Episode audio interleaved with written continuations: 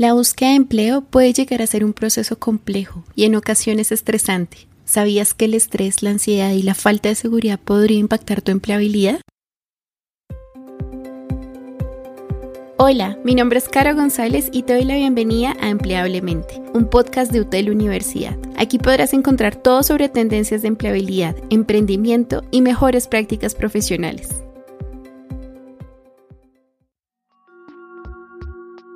Recientemente un estudio de MacroThink Institute en Grecia demostró la correlación entre autoconfianza y seguridad percibida en los candidatos y el interés de los reclutadores en contratarlos. En este episodio de Empleablemente queremos acompañarte a mejorar tu autoestima y motivación en el día a día para que abordes tu desarrollo profesional con éxito mediante técnicas que sabemos que te ayudarán con tu gestión del estrés.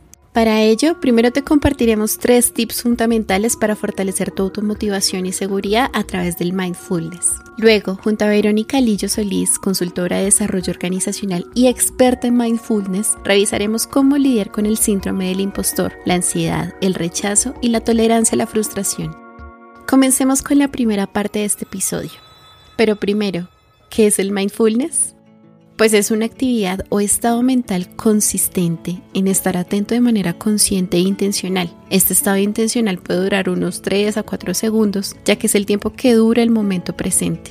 Ese momento en el que debemos enfocar nuestra atención sin juzgar ni reaccionar. El mindfulness se ha estudiado científicamente y se ha demostrado que tiene beneficios para mejorar la salud mental y física, como reducir el estrés, la ansiedad, la depresión, el dolor y mejorar el sistema inmunológico la memoria, la concentración y hasta la creatividad. Este se puede practicar en cualquier momento y lugar. No hace falta tener una postura especial ni un ambiente silencioso. Solo se necesita respirar conscientemente y observar lo que ocurre dentro y fuera de nosotros con curiosidad y aceptación. Bueno, ahora que hemos entrado en contexto, te damos tres tips básicos que pueden fortalecer tu automotivación y seguridad en la búsqueda de empleo. Y todo esto a través del mindfulness. Tip número 1. Organiza tus horarios de manera en que te ayuden a priorizar tus tareas. Así lograrás evitar sentirte abrumado o procrastinar. Recuerda hacer tiempo para dedicar unos minutos al día a meditar, hacer ejercicio o alguna actividad que te relaje y te haga sentir bien. Tip número 2. Asegúrate en tu red de apoyo, es decir, a las personas que te animan, te escuchan y te ayudan en tu búsqueda de empleo. Pueden ser familiares, amigos, compañeros o profesionales. Ellos te pueden dar consejos, contactos, referencias o simplemente un abrazo cuando lo necesites. Y por último, tip número 3. Practica la positividad dialéctica. Este consiste en reconocer que las cosas pueden tener aspectos positivos y negativos al mismo tiempo por ejemplo, si recibes un rechazo de una empresa puedes sentirte triste o frustrado, pero también puedes verlo como una oportunidad de aprender, de mejorar tu currículum o de buscar otras opciones más adecuadas para ti.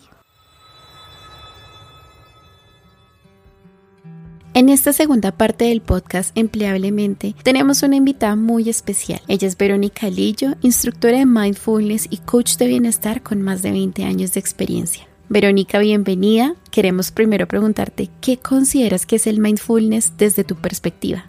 Eh, sí, el mindfulness podemos decir que es un conjunto de prácticas que nos ayudan a estar mucho más presentes en nuestra vida cotidiana, de manera que podamos salir de este piloto automático y vamos colocando la atención en diferentes aspectos, vamos revisando cómo estamos mirando nuestra experiencia humana desde el mundo de los pensamientos, desde las emociones, de las sensaciones corporales.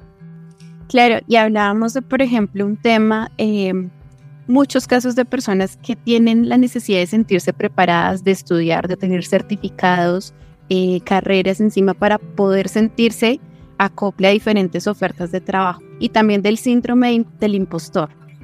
¿Cómo consideras que podrían manejar esa eh, como sensación de querer hacerlo todo y aún así no sentirse completos para el momento de aplicar a un empleo? Podemos decir que este síndrome del impostor que se habla mucho hoy en día está relacionado como a un fenómeno más psicológico en lo cual las personas experimentamos la sensación de ser fraudulenta o que no merecemos nuestros éxitos y nuestros logros, ¿no? Entonces, como que creemos que en cualquier momento vamos a ser descubiertas como impostores y eso genera generalmente mucho estrés y ansiedad eh, cuando estamos trabajando y obviamente en el momento de buscar trabajo con mucha más eh, intensidad.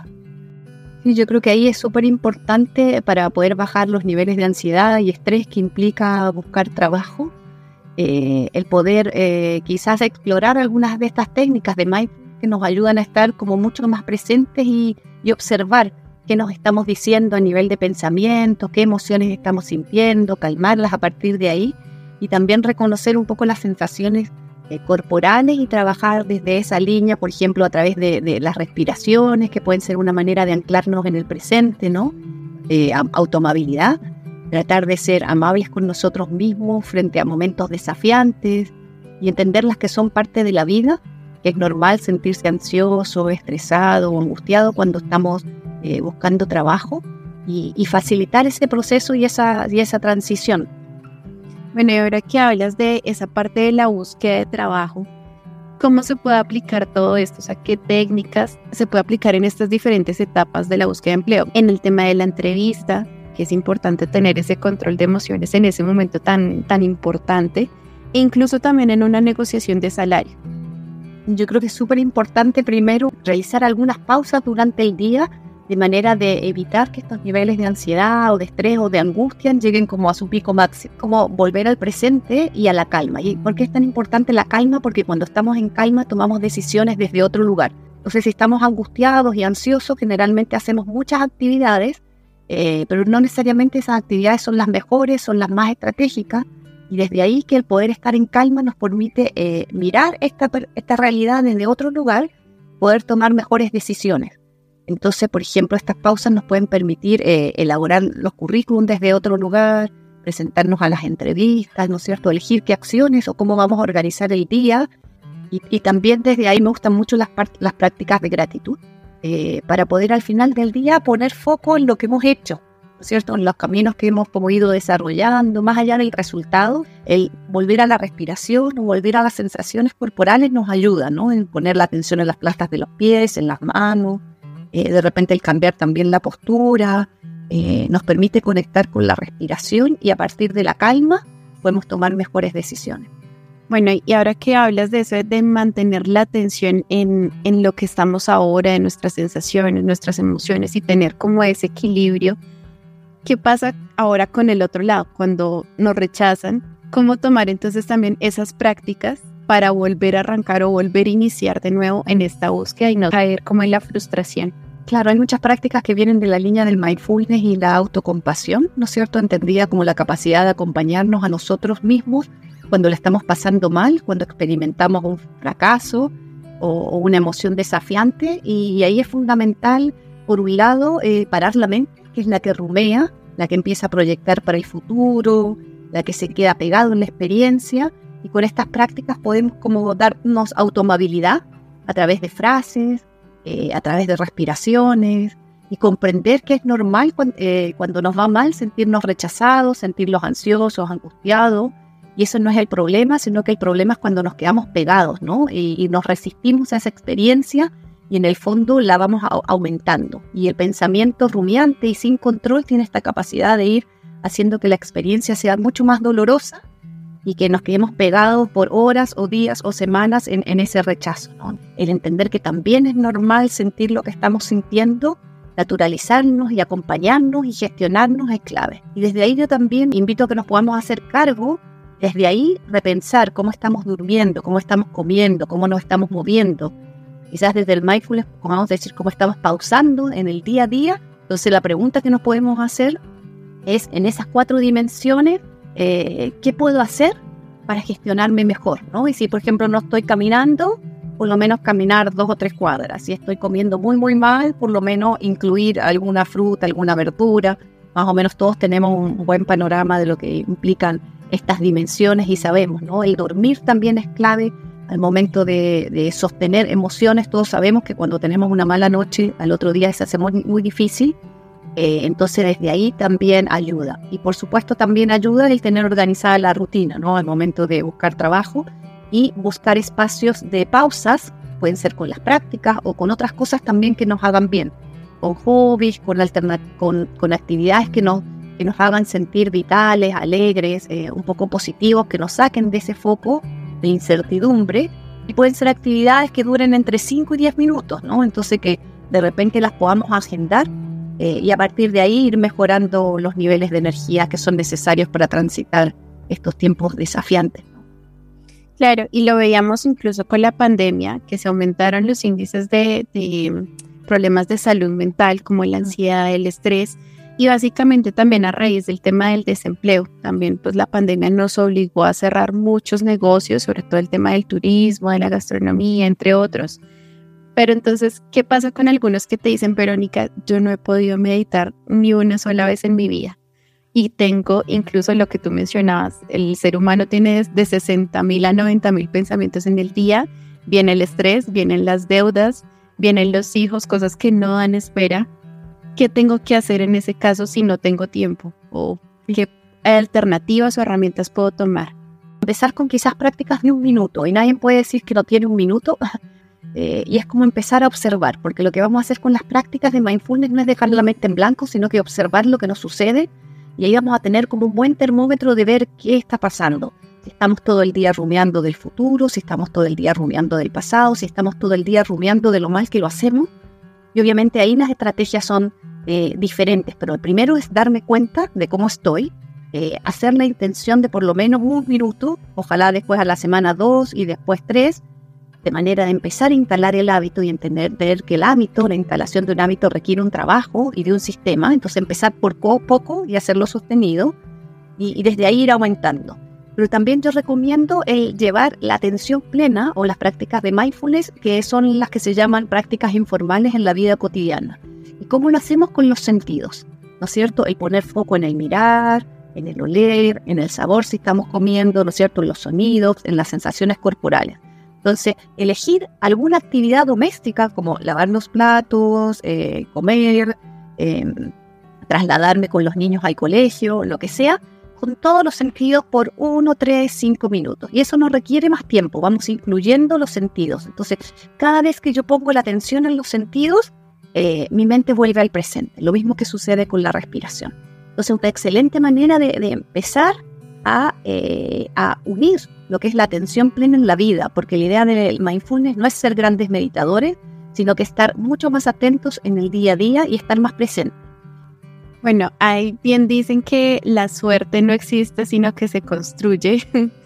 eh, ¿Qué decirle a todas estas personas que tienen actualmente un trabajo y que, como decimos acá en mi país, aún no se la creen? Eh, a mí me gusta mucho también desde ahí como el tema de hacer listados, ¿no es cierto?, para para poder conectarnos con todo lo que hemos puesto, con toda la energía, con todas las intenciones, con todos los esfuerzos que hemos puesto para llegar hoy donde estamos y nutrirme desde ahí, sostener y no dejar este pensamiento rumiante, autocrítico, porque muchos de nosotros hemos sido eh, educados, ¿no es cierto?, en la autocrítica, ¿no es cierto?, eh, como creyendo que de esa manera íbamos a avanzar más. Eso está insertado en nosotros. Desde ahí yo siempre recomiendo el parar, eh, el hacer gestos compasivos, como por ejemplo ponerse la mano en el corazón, es decir, eh, si necesitamos calmarnos, por ejemplo, tranquila, tranquilo, o confía, te lo mereces, o el autoabrazo también, o cuando hemos conseguido un logro y agradeciendo no solamente los resultados, sino que las intenciones que van detrás eh, de lo que vamos haciendo, ¿no? Y sobre todo, eh, observar esta mente que tiene muchos beneficios y nos ayuda a hacer muchas cosas, sin embargo, no nos ayuda a aumentar los niveles de felicidad necesitamos como un poco entrenarla y gestionarla y, a partir de ahí la pausa y las prácticas de mindfulness son las tremendas herramientas que nos permiten eh, mirar. Porque las pausas de mindfulness no solamente trabajamos la atención, sino que trabajamos la atención con algunos valores específicos. Y entre, solo para mencionar algunos, está el no juicio, ¿no? El no juicio en la amabilidad hacia nosotros mismos en este ser que está aprendiendo, ¿no? Y el no juicio en dejar de... Eh, de, juzgar todo en, bueno y malo, ¿no? Bueno quiero más, malo lo rechazo, eh, lo evito, ¿no? Y también en entender que somos seres emocionales y que es normal sentirnos mal en momentos desafiantes. Entonces, como aprender a, utilizar estas experiencias y estas prácticas para finalmente eh, gestionar las emociones negativas, como se les dice, o desafiantes desde otro lugar. Sí, es importante lo que tú dices de reconocer estas emociones, de no guardarlas e incluso también que estamos en una sociedad que nos damos muy duro. La autocrítica está todo el tiempo. Mónica, ya en esta última parte queremos conocer tus redes sociales. Em, dónde te podemos contactar, dónde podemos saber más de ti. Sí, genial. Mira, yo trabajo generalmente con Instagram en arroba verónica.lillo.solís y también tengo un canal en YouTube, Verónica Lillo Solís, Mindfulness, donde tengo subidas todas las, todas las prácticas de Mindfulness y también la página web que es www.veronicalillosolís.com, donde hay muchísimo material en relación al bienestar, al mindfulness y, a la alimentación consciente, que es otra de las áreas que me gusta mucho trabajar. Verónica, nos veremos entonces ahí en tus redes sociales. Muchas gracias por acompañarnos acá en el podcast de Empleablemente de UTEL Universidad. Esperamos tenerte en una próxima oportunidad. Muchas gracias por toda la información. Muchísimas gracias Carolina por, por la invitación y que tengan todos una muy buena jornada. Gracias. Muchas gracias por acompañarnos hoy. Este podcast fue producido desde el Centro de Expansión Profesional de UTEL Universidad. Recuerden seguir el podcast para estar siempre al tanto de los siguientes episodios. Hasta la próxima.